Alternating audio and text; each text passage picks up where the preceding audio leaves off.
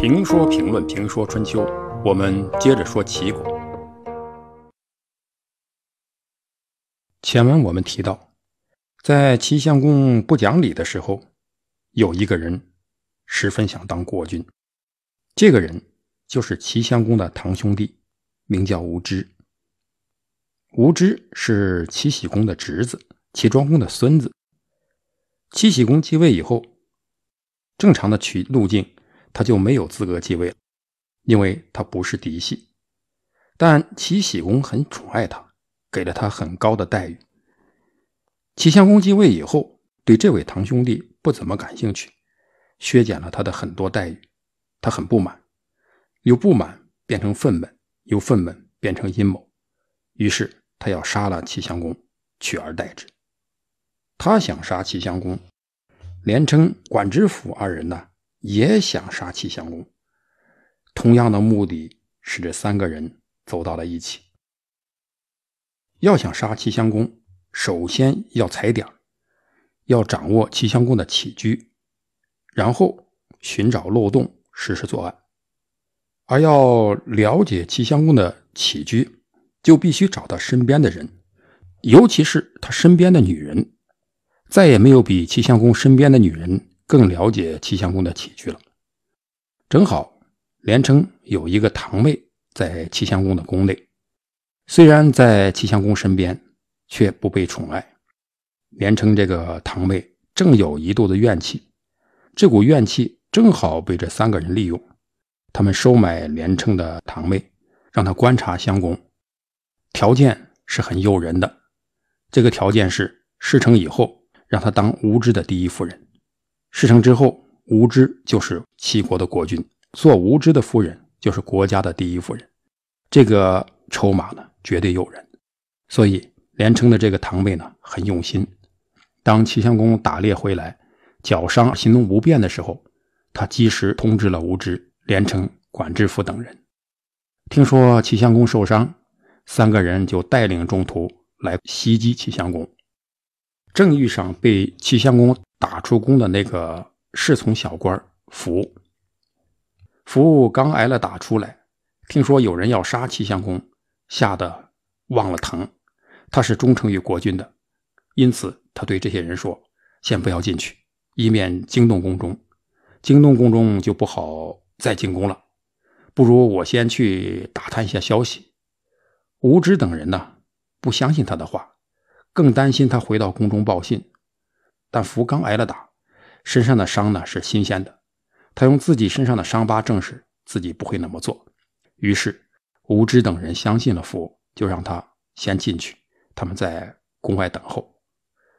福一入宫，马上就通知了齐襄公。事情来得太突然，齐襄公根本没法组织有效的抵抗。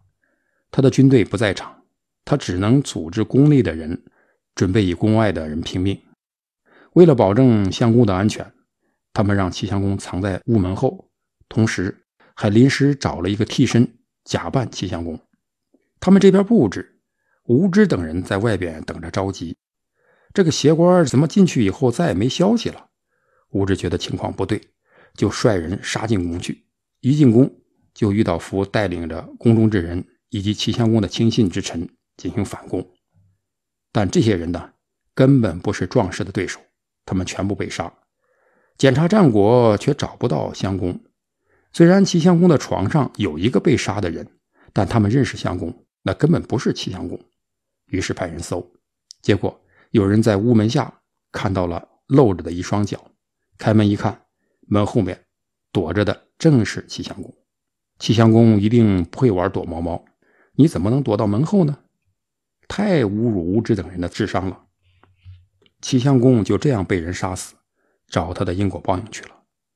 无知自立为齐君，这一年呢是公元前六百八十六年。无知如愿当上了国君，但是他不知道国君已经是一个高危的职业了，而他这个国君呢是杀掉前任国君继位的，又不是正宗的法定的继承人，所以就更加危险。于是，仅仅在一年以后。吴知就波澜不惊的被人杀了。这一年，吴知到雍陵这个地方呢去旅游，雍林人呢非常讨厌吴芝，也有仇于他，就偷袭并杀死了吴芝，然后向齐国的大夫宣告说：“吴芝杀死了齐襄公，自立为君，罪不可赦。我们已经把他处死，请大夫们改立其他公子，我们唯命是从。”齐国一时群龙无首。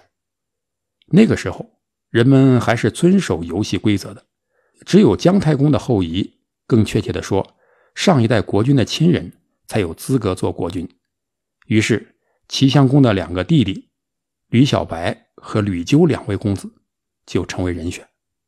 但是，两位公子，一个当时在鲁国，一个当时在莒国，都不在国内。在这节骨眼上，两个公子为什么不在国内？实际上，他们是有意躲避在外的，为的就是避免国内的这种厮杀。这当然是有原因的。在齐襄公弄死鲁桓公的时候，两位公子呢就已经流亡了。公子纠有一个谋士叫管仲，齐襄公兄妹偷情，整死了鲁桓公。在管仲看来，齐国摊上事了，摊上大事了。他预见到国家要出乱子，所以带着自己的老板。公子纠躲避这个是非之地，逃了。公子纠的母亲是鲁国的国女，那最安全的地方无外乎就是母亲的娘家、自己的舅家，于是就逃亡到了鲁国。管仲在逃亡的时候，还提醒他的好哥们鲍叔牙。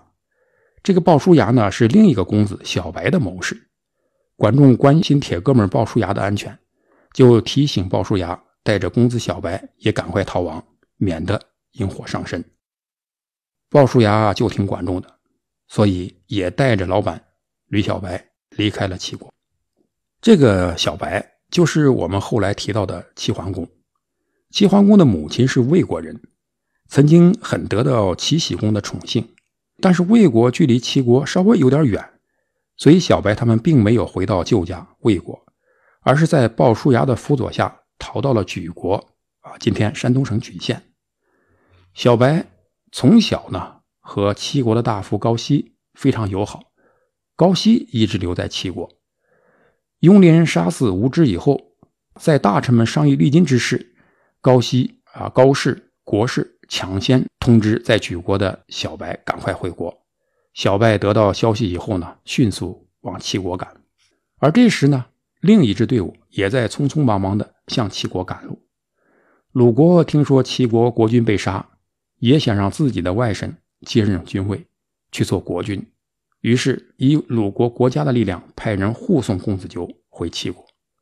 这样，小白和纠两人之间就展开了一场马拉松比赛，或者说一场赌博更为确切，因为奖励是巨大的，先到为君，后到为臣，甚至性命不保。成功的结果也非常诱人，而失败的结果是非常残酷的。那么。结果如何呢？